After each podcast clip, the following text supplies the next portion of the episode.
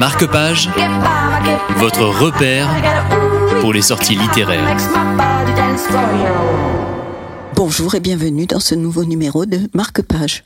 J'ai l'honneur de recevoir aujourd'hui Bruno Drey. Bonjour. Bonjour. Bruno Drey, vous avez euh, écrit cet ouvrage que nous allons décortiquer ensemble, Oui. Athènes, Rome, Jérusalem, aux sources des langues européennes. Tout d'abord, je vous présente. Vous êtes l'auteur d'une, de plusieurs ouvrages d'étymologie et de linguistique Oui. qui font aujourd'hui euh, vraiment euh, autorité. Vous êtes également l'auteur d'une méthode complète d'apprentissage de l'hébreu. Oui. Et en 2021, le ministère français de la Culture vous a distingué pour votre travail en vous nommant chevalier des arts et des lettres. Alors, fait.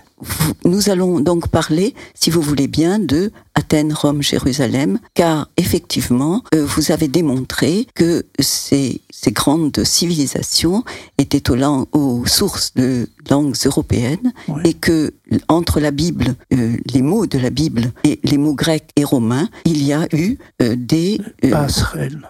voilà des passerelles très importantes. Oui, tout à fait. Alors peut-être euh, pourriez-vous me raconter quelques-unes de ces passerelles Oui. En lisant votre livre, Oui. euh, j'ai noté le mot kippa, Oui, tout à fait. qui veut dire cap.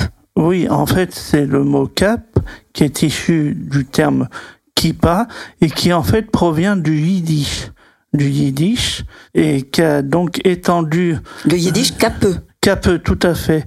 Donc cape en français, C-A-P-E, provient de euh, de l'hébreu, de kippa et aussi du yiddish. Et ce terme a aussi euh, été l'étymologie du mot allemand Kapelle, qui signifie une chapelle, ainsi que du terme germanique kaplan, qui signifie aumônier. Oui, alors je dois euh, signaler quand même à nos auditeurs Oui. que les langues sémitiques, et en particulier l'hébreu, ont toujours été écrites consonantiquement. C'est-à-dire Oui. qu'il y a des consonnes et pas de voyelles. Les voyelles sont apparues beaucoup plus tard, lorsque les gens ne parlaient plus beaucoup la langue. Tout à fait, nous établissons des comparaisons consonantiques à partir seulement de consonnes parce que les voyelles, euh, elles font partie en fait du parler hébraïque et elles ont été ajoutées euh, au sixième siècle De notre euh, ère. de notre ère en raison de- du fait que l'hébreu n'a plus été une langue parlée pendant près de 2000 ans après la destruction du second temple de Jérusalem. Alors afin de conserver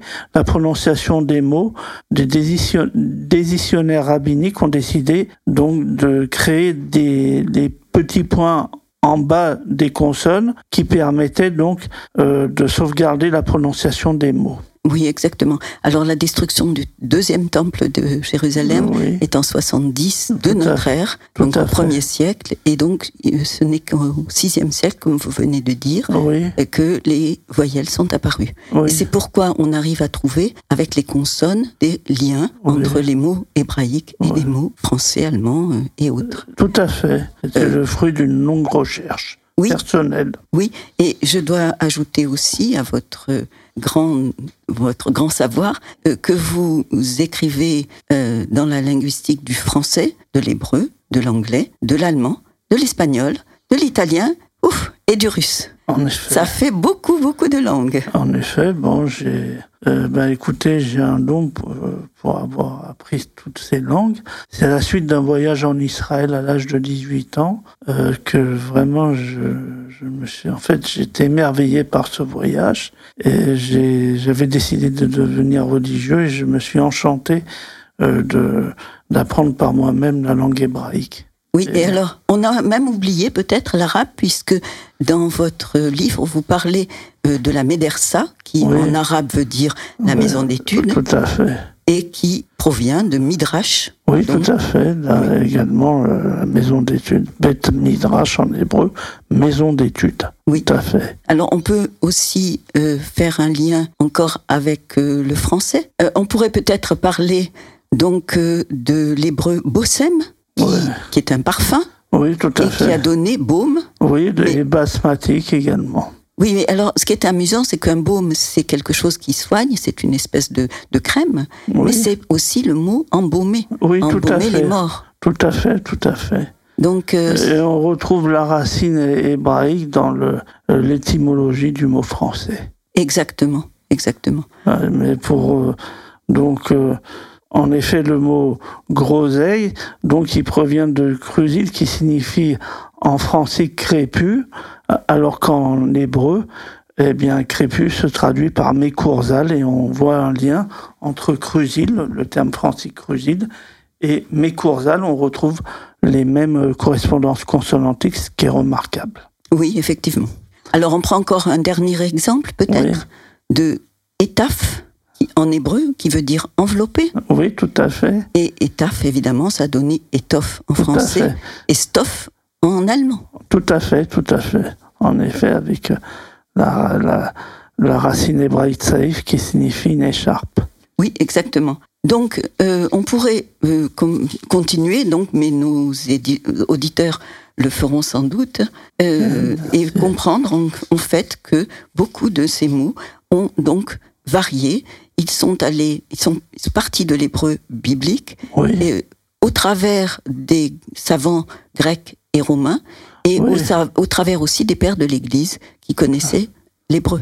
tout à fait, parce que l'hébreu a, été quand même considéré comme langue sainte. Hein, langue sainte par euh, donc les décisionnaires catholiques.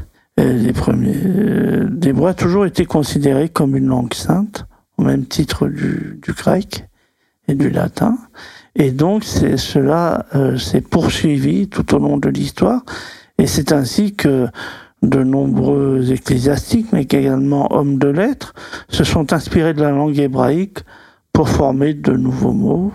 Mais il y a également l'influence euh, de, euh, de dialectes judéo-locaux, comme par exemple le judéo-français. Pour donner un exemple, eh bien, vous avez le terme français pomo, euh, qui a été introduit donc au XIe siècle par Achille et qui désignait une décoration d'un chandelier. Il s'avère que euh, en hébreu, pahamon, c'était la cloche qui était également servait de décoration pour le grand prêtre de Jérusalem. Ah oui, c'est très. Également, également au, au- au temple de Jérusalem. Oui, et j'ajoute aussi que euh, Pantagruel, dans, de Rabelais, Oui, euh, apprend l'hébreu aussi. oui, Donc l'hébreu finalement a été toujours la langue euh, des savants, Tout même au fait. Moyen Âge. Tout à fait. Voilà. Et vous parlez également de Jérusalem, qui est une ville qui vous a fasciné. Ah oui, tout à fait, comme je vous l'ai, je l'ai dit. À l'âge de 18 ans, j'ai été émerveillé euh, par la lumière de Jérusalem.